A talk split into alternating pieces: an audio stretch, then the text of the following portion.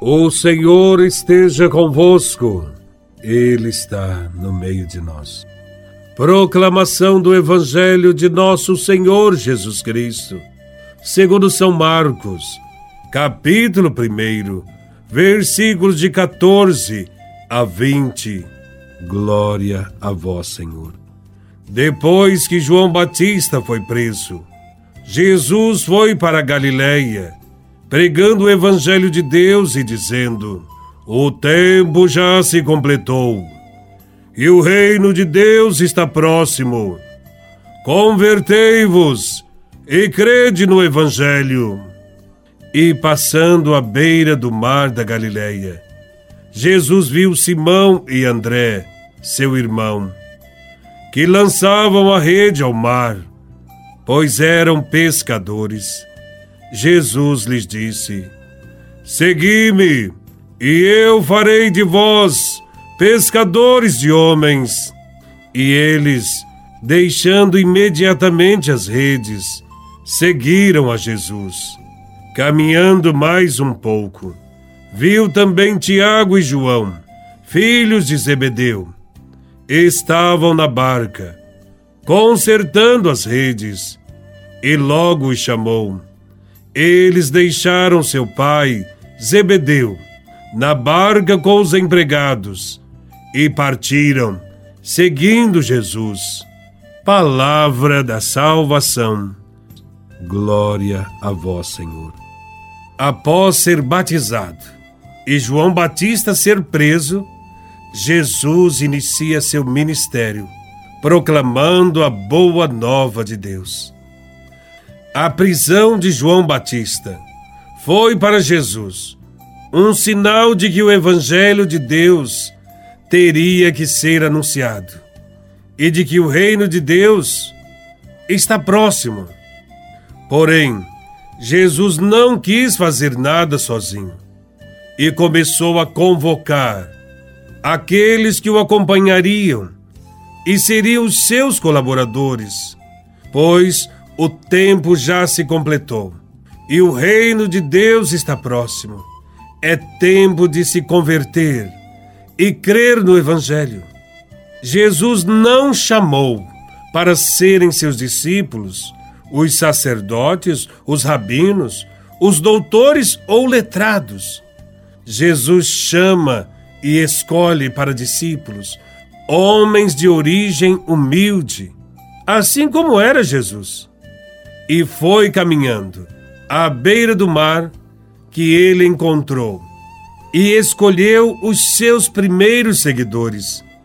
Eram eles, pescadores acostumados a perseverar na procura do peixe, alimento daquela época, indispensável para a sobrevivência humana. Jesus escolheu pescadores que estavam acostumados a enfrentar o mar, com os seus perigos e suas incertezas, mas que tinham a esperança como fundamento para o seu trabalho. Aqueles homens possuíam casa e família, mas viviam condicionados a uma vida sem fronteiras, sem medo de desbravar o desconhecido. O Evangelho nos dá conhecimento de que eles confrontavam o mar jogando as redes para a pesca, mas tinham também o momento de parar para consertar as redes. Assim, eles viviam em função das redes. E foi neste contexto que Jesus encontrou os irmãos Simão e André, Tiago e João. E lhes disse: Segui-me e eu farei de vós pescadores de homens. Eles deixaram imediatamente as redes e seguiram a Jesus. Eles deixaram tudo para se aventurar no seguimento de Jesus de Nazaré. Estes são os primeiros discípulos de Jesus que vão proclamar e levar a todos a palavra de libertação. Palavra que liberta de todo tipo de opressão e restaura a dignidade humana. Palavra que comunica a vida eterna e a prática do amor fraterno nas relações humanas. Jesus e seus novos discípulos estão na Galiléia, uma região desprezada e rejeitada por Jerusalém e seu templo. Jesus escolhe esta região para anunciar o reino de solidariedade, de partilha, de fraternidade. Foram os humildes que primeiramente acolheram e receberam os seus ensinamentos, a sua palavra, pois estão com os corações abertos para Deus, não deixando espaço para o egoísmo e não permitindo que a hipocrisia atrapalhe sua conversão. O discípulo, ao aceitar o chamado de Cristo, passa a ser seu imitador. Em consequência, terá que viver um grande amor por Deus e por seus irmãos.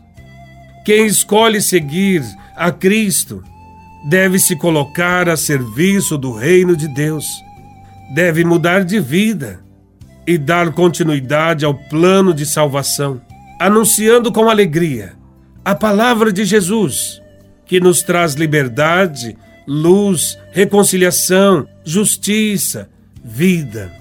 Hoje, Jesus também nos chama para sermos pescadores de homens e nos convida a que deixemos as redes, isto é, as nossas preocupações, os nossos apegos e tudo aquilo que nos amarra à vida antiga. Mesmo que tenhamos trabalho e família, e que não estejamos desempregados nem desocupados, Jesus nos convoca para assumirmos o compromisso de sair à busca de peixes, isto é, de discípulos para Ele. Jesus quer reorientar a vida de muitas pessoas que ainda estão no mar do mundo, sem rumo e que precisam ser achadas, tratadas, curadas.